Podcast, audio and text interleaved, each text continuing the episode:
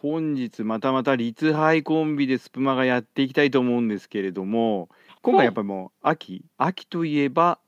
もちろんうん。食欲の秋とか言うわん。ないでくださいね。あ、今日はちょっと食欲を抑えて、本に行こうかな と。 マジですか。読書の秋というこうとんうん。で、りっかさんから持ち込み企画があるとはい。聞いておりますが。はい。今回はですね、はい。秋のおすすめの本を皆さんにご紹介していけたらいいなと思ってまして、あいずさんと私ではい。おすすめの本ベスト3を発表したいと思います。あ、これ私も発表するんですね。はい。あ。です。お互いに発表し合うという。そうなんです。読みたいでもいいですし、これおすすめでもいいので、皆さんにこんな本があるよっていうのを紹介していけたらいいなと思ってやっていこうと思います。ありがとうございます。私うのん。はね、あんまりストーリー立てた本じゃないうんうのが多いんん。ですけど も、まあ、そのね、違いを、りかさんは割とね、こうストーリー立てたものがきっと多い気これはすはるんです多いが。ですね。え、じゃあこれはどんな感じですか？例えば、順番に言ってく感じ？お互いに。そうですね。ベスト3はこちらっていうかで、ハイジさんに言っていただいて、私行ってっていう形にしましょうか。 じゃあ、ベスト3の3位から3位から、これちょっと考えたんですが、あの、なかなかはね、い。そもそも3冊に絞るの難しいっていう話もあると思うん難ですけれしいどですよも、ね。ちょっと今2位と3位が迷ってるんですが、おお。じゃあ、ハイジさん的おすすめの本、ベスト3。まず3位、まあ、あの私が発表するの全部読んだ本ですが、あ、はまあね、やっぱりい。バラエティ班なんでね、バラエティ的あ、な本が好きああ。なんですよ。文学少女の立花さんは読んだことがないと思うんですが、海辺の週刊大衆というですね、お、初聞きです。初聞きですよね。これは関城さんっていう著者が書いた本でですね、まあ、は正い。直私この関城さんって人のことはあまり知らないのですが 実際のところです ねこれ無人島に「週刊大衆」しかなかったらどうするかみたいなええ 面まあ これ白いです短ね。編集でこれはい。とあと「海辺にうカんうルん。タ」っていう話とはあい。ともう一個全然関係ない「オウム返し」って話とかまあいくつか短編集なんですが無わあ。人島のね海辺に「週刊大衆」しかなかった時どうするかっていう大喜利的な う内ん容の本なんうん。で、まあ、ちょっと頭ええ。軽くして読めるってうんういう。んうんでうん。私結構通勤中に読むのでこうミうステリーん。とかはちゃんと家帰ってじっくり読みたいので電車の中とかで軽く読む時にはこういうやつがいいかなといああ。うです短ね編でこうなってるってことですかショートが何個もある。 そうですまあショートっつっても一つのショートが何十ページ分もあるのあ、でうんそこそこ読み応えがあって面白いと思うのでう。こうんいうねバラエティ的なね短編集が好きな人にはうおすんすめとい う。なるほど。ちょっと興味湧きました。 いいですぜひね、ね。ちょっとバラエティ班の皆さんね、読んでいたぜだけひれぜばと思ひ。うんですが、はい。じゃあちょっとね、文学スプナー、立花さん的な第3位は、はい。ということで、私のキャストから読みやすさを重視して、今回はベスト3決めてきました。第3位は、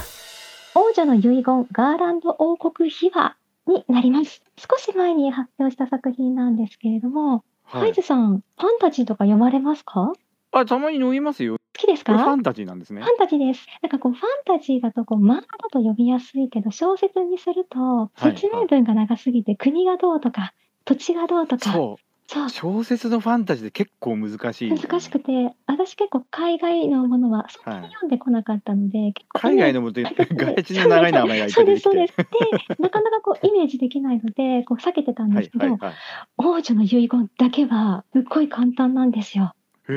設へえ。定がもうすぐポンって置かれてて、はい。あ、ふんふんふんふんと思ったらもうすぐテンポよくお話に入っていくので、どこどこの国が争っていて、ここの地土地はこういうところでってのがなくて、入りやすい内容ということで、これはなんか表紙の絵も中世ヨーロッパ風な感じかな。そうなんです。漫画家さんが描いていただいているので、イラストはうすごん。く綺麗なイラストで読みや読みすやいすいファのンで、タジーということで。ぜひ皆さんにも読んでいただきたいなと思って第な3位るにほ入れさど。せていただきじまゃした。あ、第2はいいっい、ちゃいましょうか。お願いしま第す。 2位はですね、はい、これがまた難しいというか、はい、スタッキング可能というタイトルなんですが、うんうん。これ松田青子さんっていうのかなあんまり著者のこと知らねえんだよ なこれまあ結構56年前ぐらいのはい、本なんですが、まあ、これもですね短編集なんですよね簡単に言ううん、と目次をだけ言ってみると「スタッはキい、ング可能」っていうこのタイトルと同じ話があっはてい、うん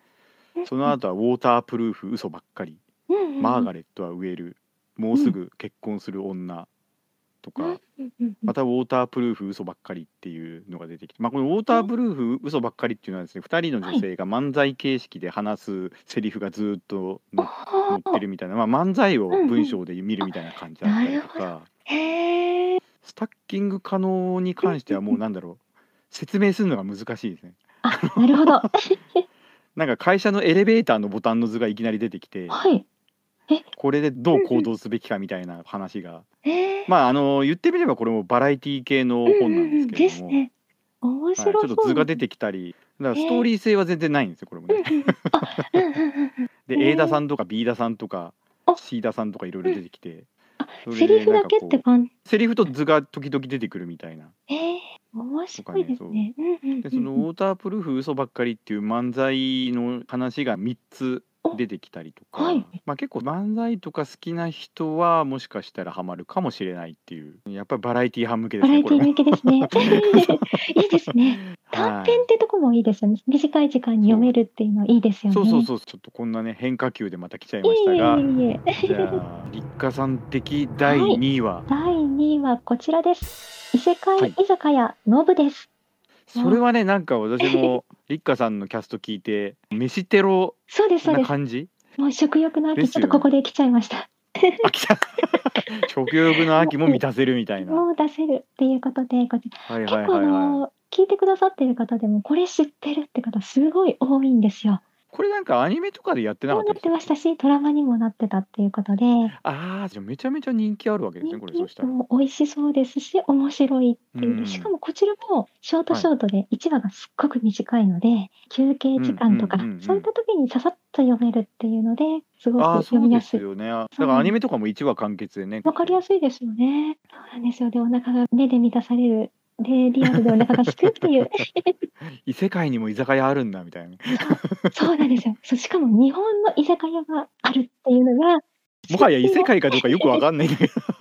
居酒屋出たら一応完全に異世界なんですよね。異世界です。で、裏の特地からあの、ノブを経営してる2人しか出入りができないところは日本につながってるんです よ。で、なんとも面白い設定で、めいやこれはでもね夜中に見るとねやばいのよち。ゃくちゃいいですよ。ただもう、もう本当にこう、あ、日本の私たちが普通に頼んでるものとかが向こうの人からすると確かにそっかっていうこう発見もあったりして、面白いいやーです。 2位まで来ましたけれども、はいじ。ゃあもうね1位をあ、発その表し合いますが前にはいはい番は外い編を私選びきれなくてズルしちゃって番外編を作らせていただきました。マジですかそうなんですよちょっと2冊だけ変化球でこちら私も選ばせていただいてて、はいスポーツの秋を満たせるものと読書の秋でこうしっかり読んでいただきたいっていうのを2冊選んできました。いおーいいですねやもうささっとここは番外編なのでスポーツの秋はあと少しもう少しという中学生の駅伝の話であーそれはね読んだことあります私いいですよね読書感想文の課題図書にもなってて読みやすくてすごい青春の中学生いやのー心の葛藤が読めるということでそう私もね陸上部長距離だったからねあ学生時代ねそういう本好きなんですよいいですねこれそういうキュンキュンした青春時代を送りたかったなっていういいです よね私もなかったので現実はなかなかそうは ならないいかないってんいだようそしてもう一つが一応私の好きなミステリーから「エンマ号サラの推理奇譚あれそれのシリーズ私読んだことありますよ全部じゃないけどれ俺それ好きですよ」めちゃくちサゃもうラちゃん斬,、ねもう斬新ですし可愛いしサラってちゃいんう可愛いけど毒舌というか、毒舌なんっていうかですねさあのお父さんのエマさん休みすぎじゃ ない休みすぎです。あもうどっか行っちゃって ます。某 NHK の教育テレビの方のね、あの、尺を持ってるあの人みたいにどっか行っちゃってるみたいな。の本当ですよだからそうなんもでうすよ。サラちゃん若干ブラックな環境にそうなんですよ。まだ若いの、あ若いのかどうかはわからないけど、 年齢はよくわかんないですけどねそうですね。見たエ目ンがマこさう、んの年齢は、んそうですよね。確かにねそれは面白いあれ結構もう何冊も出てますよねそうですね。定期7的に冊くらい出てて、今ちょっと止まってるんですけども、最初あそうは、なんですねそうなんです。短編で、後ろ2冊が長編ということで、長編もあるんだ長編はじゃあまだ読んだことないんだびっくりしました。えこう一冊まるまる同じ話の感があるってことですねそうなんです大体ね一冊に三つか四つ話があ入ってたんですよね。ちょそうです、そうなんです。っと読んでみよう長編の長長編編も面白いんですねめちゃくちゃ良かったです。あの、まさかこれはもう無理だろうと思ってたんですよ。あの短編だからこそのスピード感で、こうまとまってたじゃないですか。だかはいら、これ長編にしたら、中だるみするかなと思ったら、めちゃくちゃ細かくなってました。同じフォーマットで長編になるんですしかてるだけです。もう本当にでも、あの、へもうえパッと読めるぐらい本当にもうこう集中してしまうのでぜひ皆さんにももしよろしければミステリー好きの方はもう斬新な設定なので、ぜひ読んでいただきたいなと思ってます。というわけで番外編はこれにてありがとうございます、はいということでお互いのじゃあはい1位を発表していきましょうかはいお願いします。そんないい本を紹介された後にまあいやいやい私やが発表するのもあれなんですがはいいやー1位決めんのねすごいね悩ましかったんですけれど悩みますもねまあこれは王道でよく知ってる人もいるのかもしれませんが私の今1位としてはですねはいさくらももこの「桃の缶詰」とさくらももこさんのエッセイですね。ちびまる子ちゃんであそうですちびまる子ちゃんの作者 のさくらももこさんがこれもう21年前に発売されてますが文庫本で、うこれはね今見ても面白いやっぱり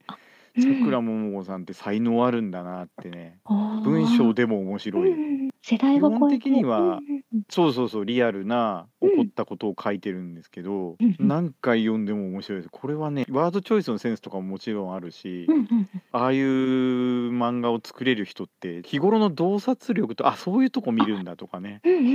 ん、あそこを言葉にするんだみたいなとかいろいろ面白さがあって、ーちょっとこれはねやっぱバラエティーの私の勉強にもなるというか、もうんうバイブルですね。結構この後も何個かエッセイ続編があるんですけど、まずねこの「桃の缶詰」から読むと面い。白いと思いますな。るほど。ハイズさんの1位は桃の缶詰ということで。はい、結局全部バラエティーバラエティ系ーで すね。じゃあじゃあ、はいじゃあ立花さんのはい。流行る第1位は、 1位、皆さんに読んでいただきやすい、読みやすいはいを重視した1位は、岩フォルマ、電作館エチカと機械仕掛けの相 棒です。ちょっとちょっと待ってくださいね。 ちょっとは待いってください。今。えっともう一回言っ てえください。なんで？っと、大きなタイトル、大きいタイトルが岩フォルマです。岩ホルマ。で、サブタイトルが、原作館エチカと機械仕掛けの相棒というタイトルです。キャストで紹介させていただいたんですけれども、第27回電撃大賞大賞受賞作というだけでも見る価値はあるんですが、これも本当に設定としてはすごい近未来のお話で、すごい説明文がでも分かりやすいんですよ。逆に、おーなるほどと流してもなんとなく入ってきて、なんとなくイメージができるっていうのうと、ーもんうとにかく世界観もいいスピード感もいいでキャラクターも作り込まれてるっていうもうとにかくこれはいはい長いんですけど読むスピードがでも落ちずに次々物語がこうでしかもミステリーなのではいはいうえじゃあどなるんだろう、どうなるんだろうっていうのの連続でラストまで突っ走れるっていうのがユアフォルマ、ユアフォルマってなかなか聞き慣れない言葉ですね、言葉でもうこれはすごくおすすめもう本当に読みやすくてタイトルが一瞬で聞き取れながら、そうですよね長いのでなんかしかもその電作感駅かとか、なんかね、新しい言葉なかなもか見たことない感じの並びだし、意外と読みやすいんですね、このタイトルにすごく関して。読みやすかったです。まだ新しめですねそうで、すこねれね。 27回なのでまだはい最近撮ったばかりの作品なので、あ、じゃあ電撃退場ってことは私が前、リカさんにおすすめされて読んだ15歳のテロリスあトそうのですその後の受賞作品なでその後の人か。はいまだ終えてなかった、そうかそうか。ということはやっぱり立花さん的には電撃対象は追っかけた方がいいってことですね結。構かけてあのジャンルも本当にいろいろあるので、全然こあうラノベなのに結構はい映画化もされたりしてるので、あそうなんだ多いんですねあアニメ化とかも結構多くてそうかやっぱ電撃対象ちょっとチェックした方がいいってことですね今回は割と読みやすさを重視したトップ3プラス番外編というそうですねこれを読んで立花さんにね感想を言うと立花ポイントが上がるかもしれない 上がる立花ポイントなんだかわかんな いけどいやーでもこれからあれですよね立花さんは、はいこれは25日にアップされますけどはいその週の週末には朗読のリレーに呼ばはれいてたやらりせとていか、ただきます20分ぐらいやるんでしたっ20分読みますけ土曜日の何時からですか9時、9時、9 9時、時台ですね まあ9時台で、 9 はい、あ、ごめんなさいね、9時40分です。 自分のことなのに。は9時40分 からそい、してその次の週の土曜日11月5日の土曜日はなんと、ねはい、立花さん1周年記念迷枠ってい惑うをの、がはい、やります。やっちゃうと、といはうことで、まだ1年経ってなかったんですねい。。あ、はい、立てななかったです。やっと1いやー、年そを。うだったの ね。まあ今この収録時点でもう400ファン超えてますからね。みたいです。今日、相互ファンの方から超えてましたよって連絡が入ってて。じゃあ本当にまさに今日超えた瞬み間ったてい感でじす。ねはい。全然見て、あ の、いつものことながら全然見てなくて。じじゃあ400ファン突破記念プラス1周年記念でね、そうです何ね。が飛び出すかわからない枠 が、そのね、来週末ってことですね。そうですね。立花さんもいろいろイベントが続く土曜日ということなんですけども、そんな感じでね、立花さんも皆さんも秋をね、満喫してい満ただ喫していいて。ただいて。じゃあ本日はね、どうもありがとうございました。ありがとうございました。